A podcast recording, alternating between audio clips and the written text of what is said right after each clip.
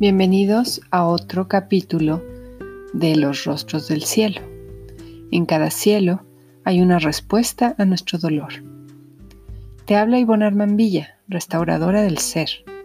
Acompaño a mujeres sabias y a mujeres heridas en la creación y manifestación de nuevas realidades a través de la restauración de su esencia divina. Cielo despejado y hermoso con tintes de tristeza. De entre todos los domingos de mi vida, escoger uno favorito se vuelve algo complicado. Vienen a mi mente una serie de imágenes como si fueran fotografías volando al viento.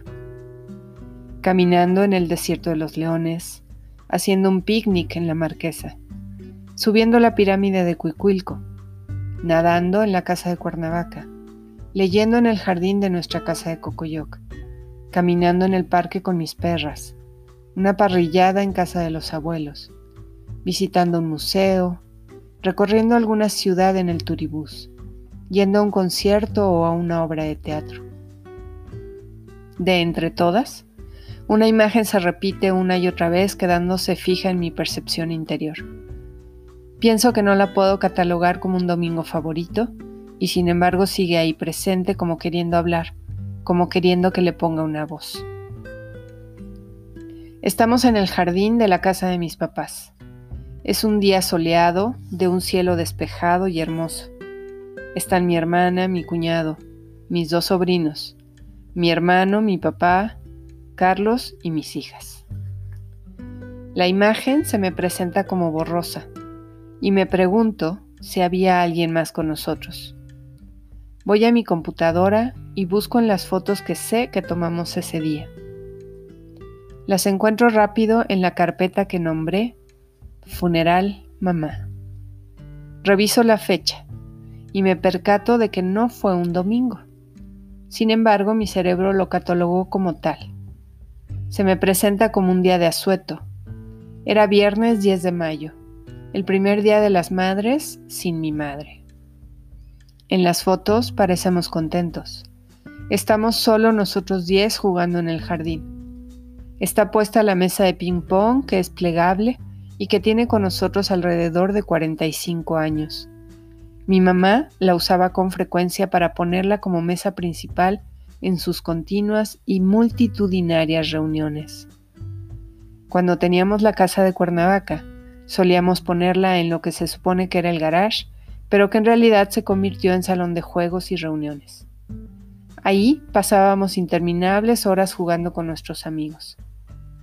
Cuando esa casa se vendió, hace ya 32 años, la mesa vino a México. La única vez que recuerdo haber jugado en ella, en esta casa, fue en mi fiesta de cumpleaños número 24. Por lo demás, solo se usaba, como ya dije, como mesa en las fiestas. Así que ese 10 de mayo, después de comer, la pusimos en medio del jardín que tanto amaba mi mamá y nos pusimos a jugar. Estábamos como tratando de llenar el espacio vacío que dejó ella. Un espacio que no sabíamos enfrentar. Un espacio para que nadie estaba preparado. Un espacio en blanco. Un espacio que sigue ahí. Tratamos de llenarlo con juegos y risas, acaso un poco fingidas, risas que tal vez ocultaban lágrimas, tratando de llenar el espacio, el espacio vacío. Mi papá, sentado en una de las sillas de las mesas del jardín mirándonos jugar, quizá tratando de acomodar en su mente cómo vivir la vida sin ella que siempre fue el alma de las fiestas. No sé si ya lo mencioné, el nombre de mi madre era Alma. Ya han pasado cinco años. No hemos vuelto a jugar ping-pong bajo un cielo despejado y hermoso. El vacío se va llenando.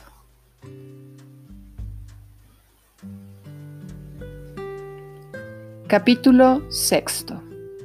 La habitación de Dios.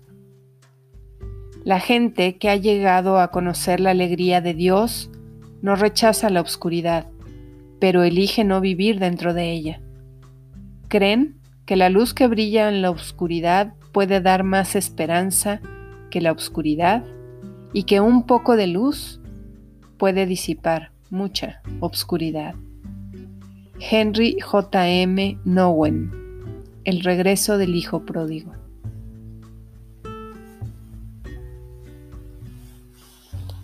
Cielo místico. Estamos en el comedor de casa de mi tía Lupona. Es la hermana más chica de mi mamá. Su casa nos quedó bien para el taller de escritura que estoy tomando. Está cerca de la estación de autobuses del sur, lo cual es muy apropiado ya que nuestra maestra Ave viene de Cuernavaca. Es la octava clase. Estamos en el proceso de reencontrarnos con nosotras mismas. Nos pide que nos relajemos para entrar a una visualización, a un viaje interior. Estoy en la playa, sola. Siento la arena suave y tibia bajo mis pies. El sol está a una hora de esconderse en el horizonte. El clima es magnífico. Me quito la ropa y me dispongo a entrar al mar. En sus suaves olas puedo apreciar como una mano invitándome a entrar. Camino despacio, sintiendo la tibieza de esta agua que poco a poco va cubriendo todo mi cuerpo. Yo le tengo respeto al mar porque sé que a veces puede ser rudo con los humanos. Además, me da temor que una ola me revuelque y yo no sea capaz de respirar. Sin embargo, ahora me siento muy tranquila. Con gran facilidad me hundo en la profundidad de este océano. Siguiendo la voz de ave, me sumerjo cada vez más. Me sorprendo al darme cuenta de que puedo respirar con gran comodidad. Me detengo un momento a mirar a mi alrededor y me doy cuenta que estoy rodeada de vida. Hay una gran cantidad de animales y plantas conviviendo en la más absoluta armonía. Sigo nadando hasta adentrarme en un pozo muy profundo. Pareciera ser un lugar muy oscuro. Me doy cuenta que de mis entrañas sale una luz brillante que ilumina el túnel por el que voy cruzando. Llego al fondo, percibo la presencia de una especie de sirena que como colibrí revolotea alrededor de mí. Sé que soy yo misma, esa parte que creí haber perdido en algún momento de mi vida, tal vez en la adolescencia. Siento una gran alegría. Ahora que ya estamos juntas, podré reconciliarme conmigo. La lejana voz indica que ya es hora de salir del mar, volver a la playa e iniciar el camino de regreso a casa.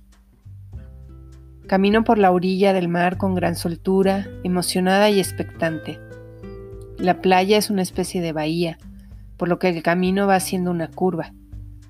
En el extremo, el camino se va volviendo pedregoso. No alcanzo a percibir si llevo puesta mi ropa y mis sandalias, pero sí me percibo muy cómoda. Las piedras no me molestan. Al llegar a la punta de la bahía, veo que hay una mujer muy linda, delgada y joven, de pelo ondulado, café muy claro y hermosos ojos azules. Es mi mamá, me espera. No hay abrazo ni beso, no hay palabras, ni son necesarias en una mirada de complicidad. Las dos sabemos que todo está bien ahora. Caminamos juntas por un rato. Veo algo tirado en el suelo, lo recojo. Es un sobre blanco con el nombre de mi madre en él. A ella no le importa, no lo quiere. Llegamos a una especie de portal donde el paisaje se transforma en bosque. Mi mamá se desvanece. No hay tristeza. Ella está en cada célula de mi ser. Ella sabe que yo seré capaz de darle buen uso a esa carta. La guardo en una de las bolsas del vestido blanco y ligero que llevo puesto ahora. Cruzo el portal. Me voy adentrando en el bosque. Hay un hombre a lo lejos. No lo veo con claridad. Es solo como una especie de sombra. Sé que es mi papá. Vuelvo a tener esta sensación de que no hay nada que decir. Pienso en el daño que pudo haberme hecho de niña, o de adolescente o de adulto Puedo pensar en miles de ocasiones en que me hizo falta tenerlo cerca, sentir su apoyo.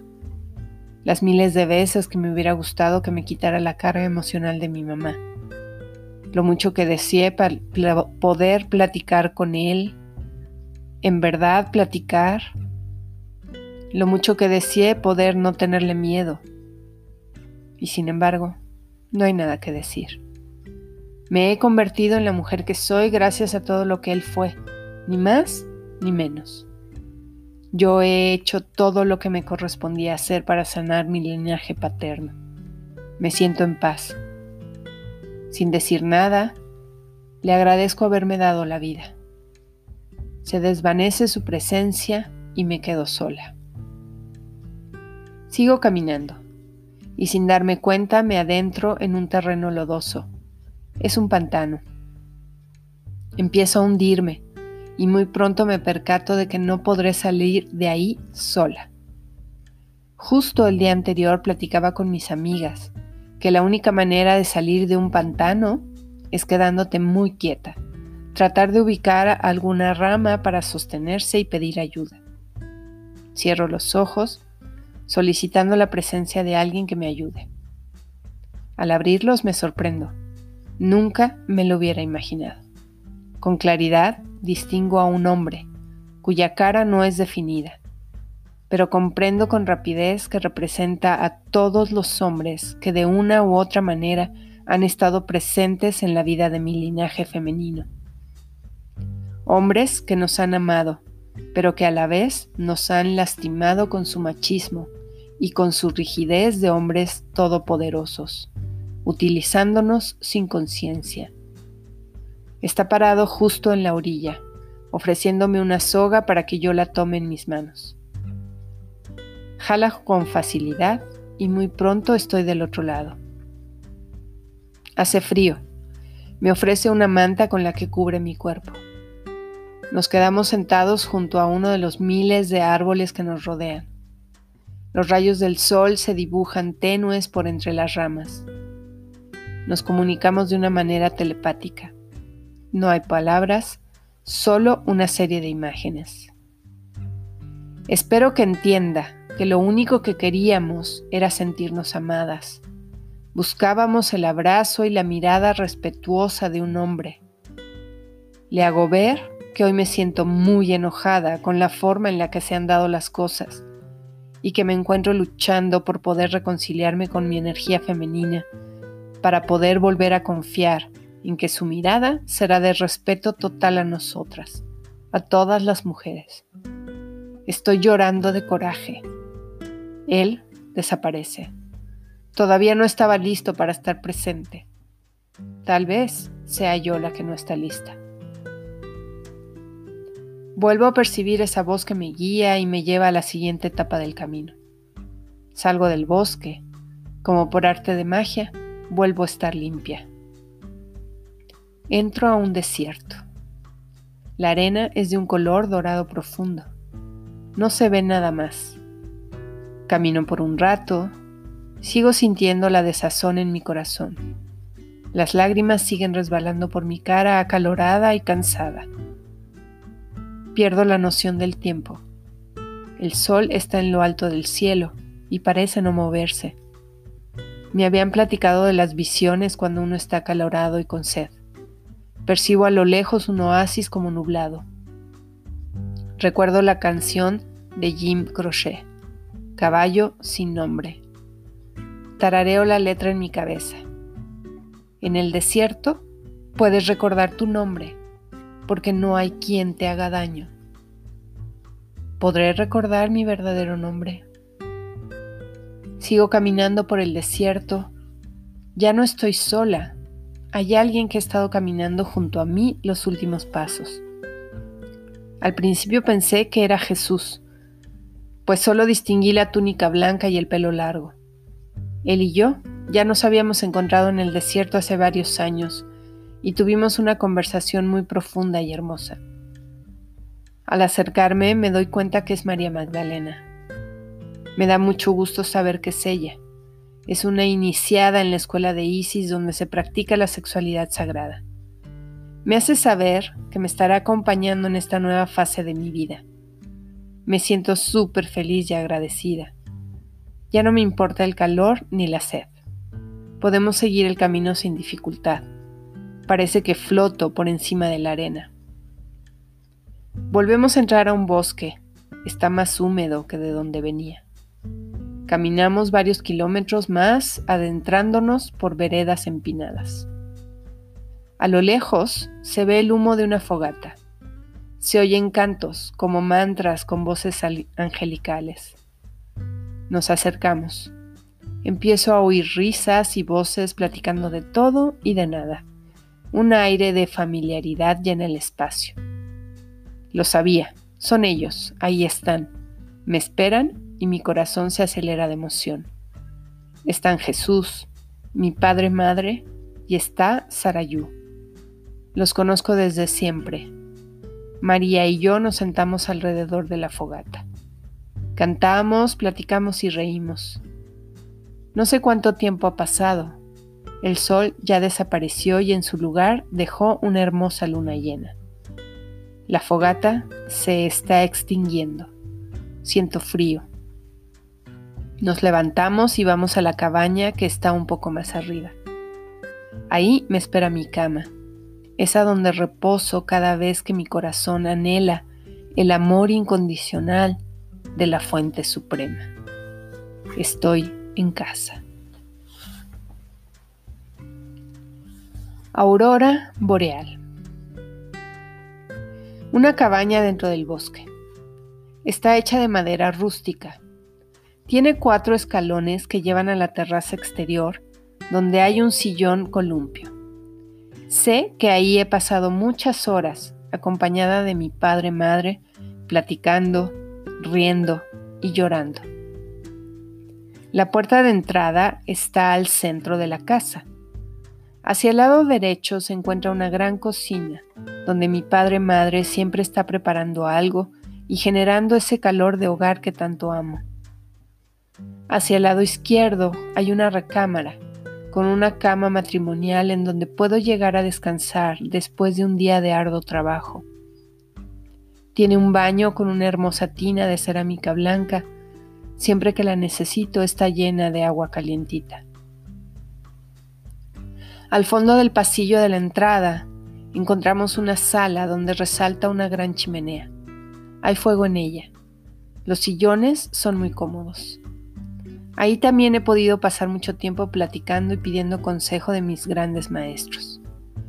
Tiene una puerta hacia la parte trasera de la casa, donde hay otra pequeña terraza, desde donde se aprecia de una manera espectacular el cielo nocturno lleno de luces verdes y azules, bailando al son de una lejana música de origen desconocido. Este es el verdadero hogar a donde regreso cada noche para tomar fuerzas.